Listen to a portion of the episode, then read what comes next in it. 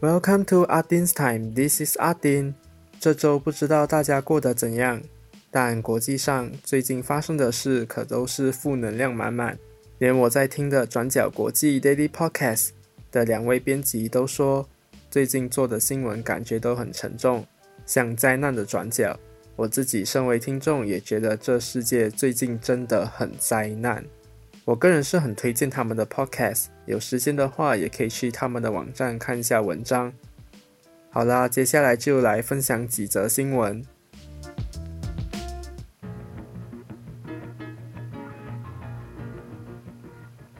东非国家 Ethiopia，翻译叫做伊索比亚，或叫埃塞俄比亚，发生的内战，获得二零一九年诺贝尔和平奖的伊索比亚总理。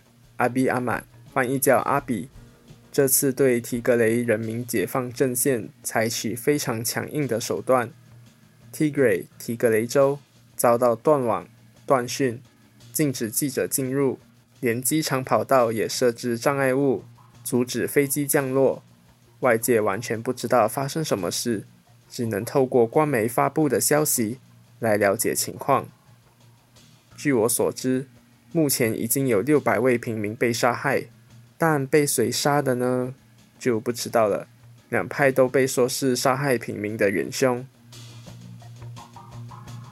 而西非国家 Nigeria，翻译叫做奈及利亚或叫尼日利亚，东北部的一个州叫 Borno，翻译是叫博尔诺，发生了农民被恐怖组织 Boko Haram，应该是哈软吧，因为。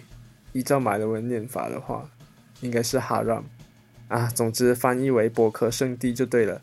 就是他们对农民，就是农工展开大屠杀。官方统计呢是有七十六人死亡，博科圣地方面则称有七十八人，但联合国驻地联络员证实遇害人数超过一百一十人。然后博科圣地他们杀害了农民。就是农工们后，他们也掳走了就是当地村落的妇女，并烧毁正值收成季的稻田。而伯克圣地给的理由呢，是因为当地农民抓了他们的弟兄，并交给政府军，所以就展开屠杀行动。香港呢，香港西九龙裁判法院就包围香港警总事件。分别判处黄之锋监禁十三点五个月，周庭监禁十个月，林朗彦监禁七个月，当庭执行入狱服刑，可上诉，但将不得保释。唉，所以最近呢，我在听 podcast 的时候，也是觉得这整个心情很沉重。然后看回国内，以为心情会好一点，结果也没有，整个就是 shit。佩拉州务大臣呢，因为不信任动议而遭到换人，这个事情我是没什么去理，因为我也没有时间。不过目前我只知道，就是该州的 UMNO 就是乌统主席 Dato Sarani Mohamad 最有可能接下位置。然后疫情方面呢，卫生总监丹斯 Dr. Nohisham Abdullah 在十一月三十号说。当时六万五千六百九十七宗的确诊病例，有两万三千四百八十宗，约三十五点七 percent 是属于零星病例。那过去一周只有十二月二号是八百五十一宗确诊病例，其余都是每日突破一千起病例啊。但有四天呢，那就是十一月二十九号到十二月一号。跟十二月四号的痊愈人数是多过确诊病例的。二十九号就新增一千三百零九宗确诊病例，一千三百三十三位患者痊愈。三十号新增一千两百一十二宗确诊病例，两千一百一十二人痊愈。十二月一号新增一千四百七十二宗确诊病例，一千五百五十二人痊愈。十二月四号就新增一千一百四十一宗确诊病例，全人数为一千一百四十四人。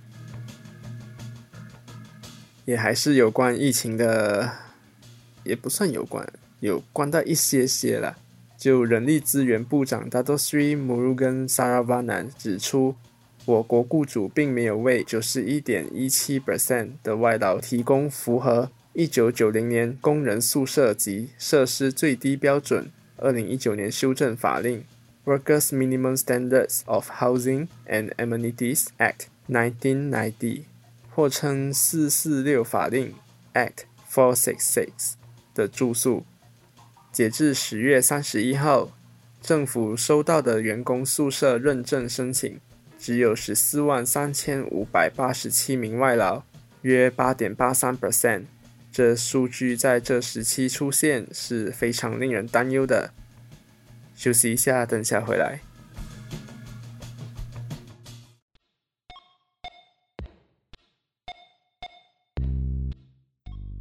之前我 podcast 的订阅列表太硬了，都是报道者啊、BBC News 啊、公式等这些超硬的节目，就跑去问我朋友说：“你有什么软性节目好介绍吗？”他就介绍我丹尼表姐和 Sound On 团队制作的《表姐必请》，结果一听成主顾啊，但找回早期的来听时，却发现都不是完整版的，只能在 Sound On 才听得到完整版。也想听这节目的你，还不快去 App Store、Google Play 下载，或去网页版来收听《表姐必请》和其他上岸原创节目。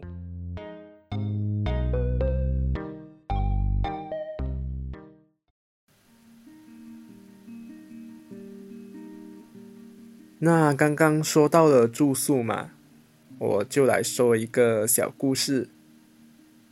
当时就是我在想 podcast 题材灵感的时候，我有一位在台湾生活的朋友就发来了一个频道，叫做欧本豪斯，就是 Open House，和台湾出了名的房东张叉叉打官司，并胜诉的前房客詹廷奇，聊聊他与张小姐的官司和他本身有什么租屋妙招。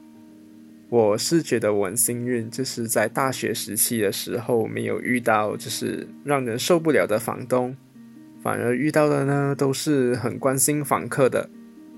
但就想到了大学租遇到的奇葩事，所以就来跟大家聊聊。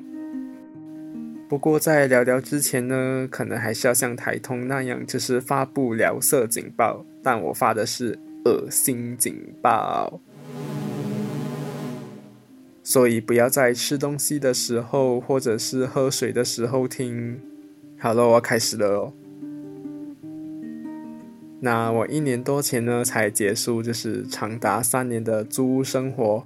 三年总共住了两间宿舍，因为我读的大学是没有学生宿舍的，因为整个校区也只有两栋楼而已，哪里有地方建宿舍？那在住第一间的时候呢，其实也没什么特别的事情发生啦，只是有一件就是让我印象深刻的，就是有一只壁虎吃了比它体型小的壁虎，然后就在那边不受控制的跳跳跳跳跳，就然后就从那个门缝那边就是跳跳跳跳出去，就是门外面。我当下在床上就是整个傻眼。然后最后我也没有跟去看，因为我就是超怕蛇虫鼠蚁这些微博诶，所以能不看就不看。因为我曾经在小时候就是被壁虎跳进过小弟弟的附近，所以我很怕。从那时候开始我就很怕了。以前我是吓他们，结果现在是他们吓我。啊，回来回来，那那个事情我不想提。然后后来呢？因为二房东就是不租那间屋子了，所以如果要租的话，是要去跟屋主就是租整间，不是只是租一间房间而已。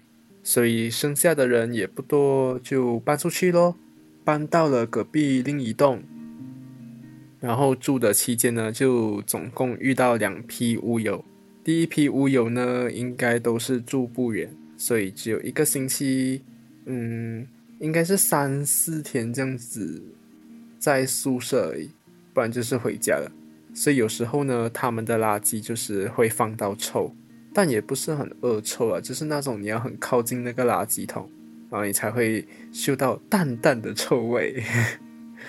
后来那两位就毕业了，就来了另一批屋友。这批呢也是一样，只有三四天是在宿舍而已，很像周末啊这样子，他们就会回家。但他们有个丰功伟业。会让我永远记得，他们也是，就是有时候周末就是不倒垃圾就回家，结果有一次就生蛆耶，你知道吗？哇，真的是恶心到哇，我被打喊。可是呢，有什么办法？最后还是要由我来收拾啊。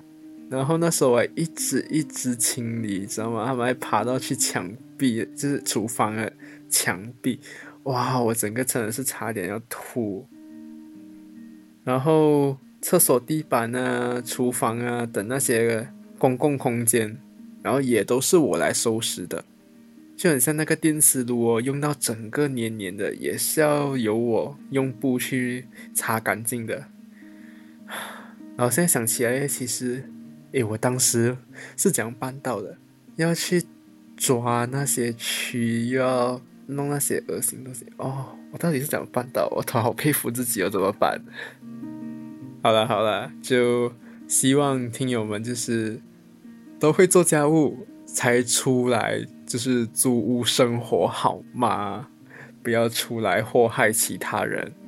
好啦，今天就说到这里啦，希望大家都能平安保重啊，拜拜。